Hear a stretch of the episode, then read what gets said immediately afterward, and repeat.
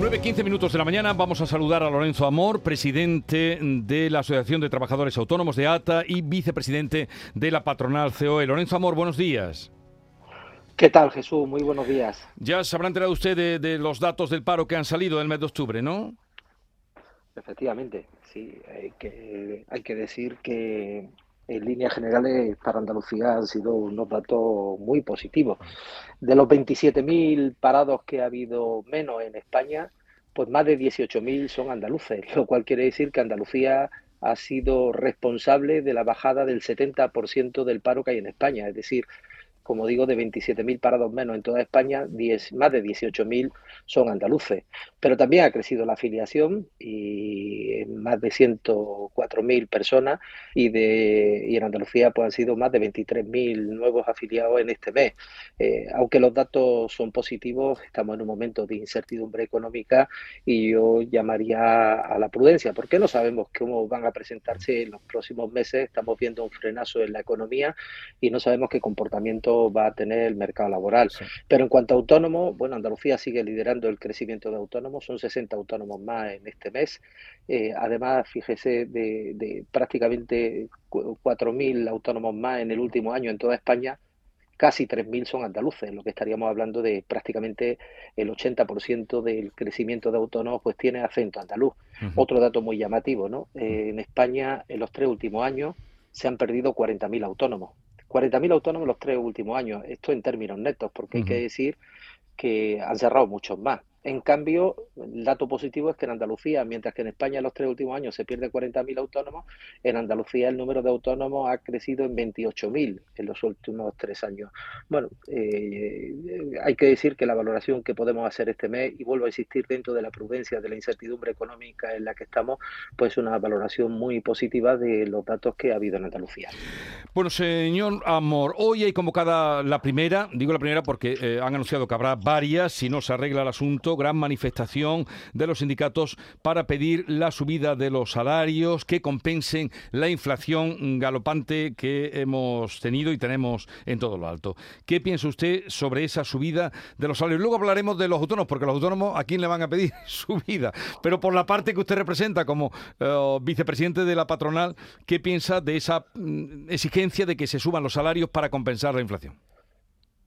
Bueno, a ver, nosotros somos muy respetuosos, indudablemente, con las decisiones que tomen los sindicatos e indiscutiblemente que ellos puedan eh, manifestarse. ¿no? Sí es verdad que yo echo de menos, yo echo de menos que se lleguen a acuerdos eh, los sindicatos en el ámbito del sector público con subidas de, del tres y medio y estén exigiendo pues en el sector privado eh, subidas muy superiores. Mire, en estos momentos nosotros donde estamos es en las mesas de negociación.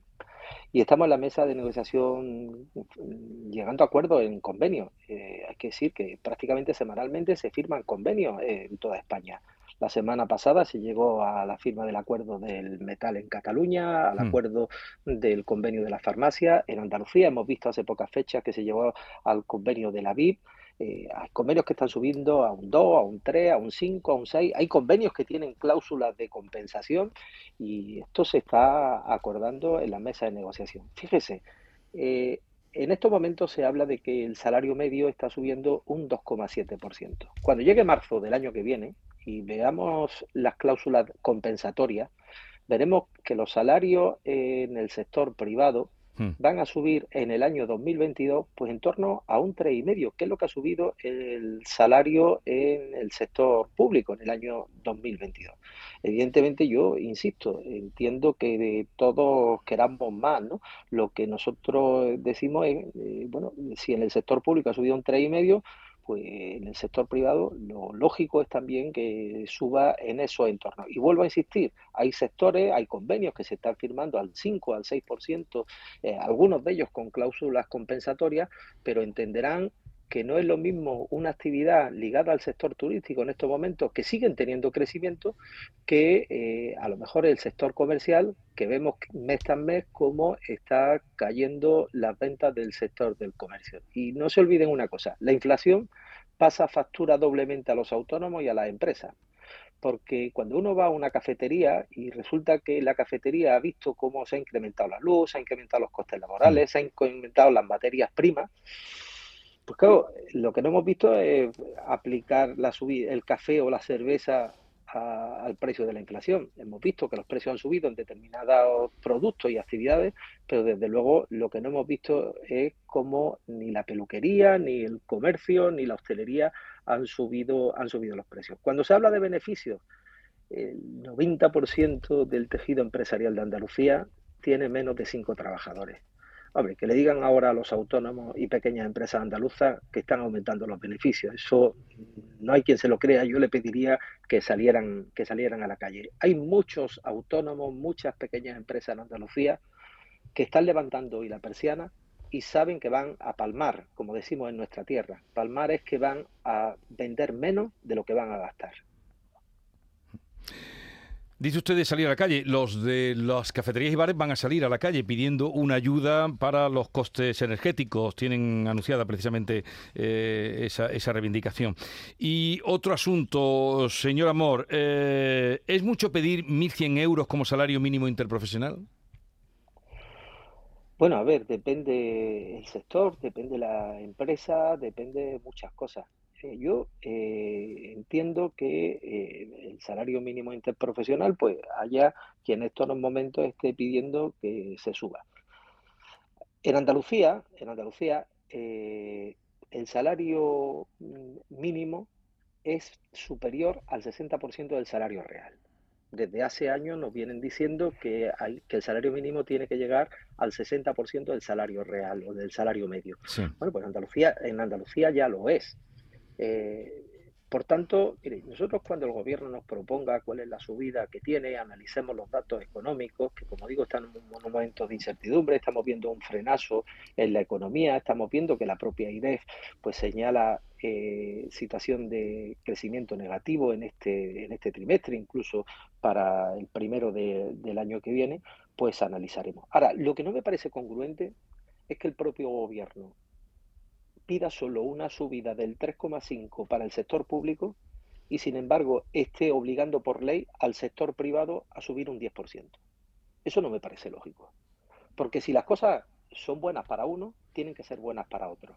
Si se pide para que cuando lo que tú no pagas que suba un 10%, pues veo lógico también que hubieran cogido y a, los salarios públicos, y por cierto que los salarios públicos hay también salarios de 1.300, 1.400 hmm. euros, también hubieran defendido la subida del 10%. Tampoco me parece lógico, el salario mínimo interprofesional ha subido en los últimos años en torno a un 37%. Hay muchos autónomos, muchas pequeñas empresas andaluzas que trabajan con la administración, que prestan los servicios con la administración, desde jardinería, dependencia, eh, limpieza. pues estos pequeños empresarios han visto como sus costes laborales o el salario mínimo se ha incrementado un 37%, pero sin embargo no se ha permitido subir los contratos públicos, con lo cual cada día estos mm, autónomos, empresas que trabajan con la administración, pues son cada día más pobres. Por tanto, mire, eh, cuando llegue su momento nosotros eh, estaremos de acuerdo en hablar sobre el salario mínimo, que coste que esto es un asunto competencia del gobierno. El gobierno nos consulta y diremos lo que pensamos. Pero no obstante, lo que pedimos es eh, madurez, menos electoralismo con lo que no tiene que pagar el gobierno y que evidentemente haya equidad y equidad significa que si el gobierno ha subido un 3,5 el salario público, no pretenda subir un 10% los salarios del sector privado. Bien, pues gracias por estar con nosotros, Lorenzo Amor, que además nos dice que en marzo eh, se comprobará, dice usted, que el sector privado subirá de media igual que para se ha subido para los funcionarios, entre otras cosas que, que nos ha dicho. Lorenzo Amor, presidente de ATA, vicepresidente de la patronal, gracias por estar con nosotros. Un saludo y buenos días. Muchas gracias, Jesús. Un saludo.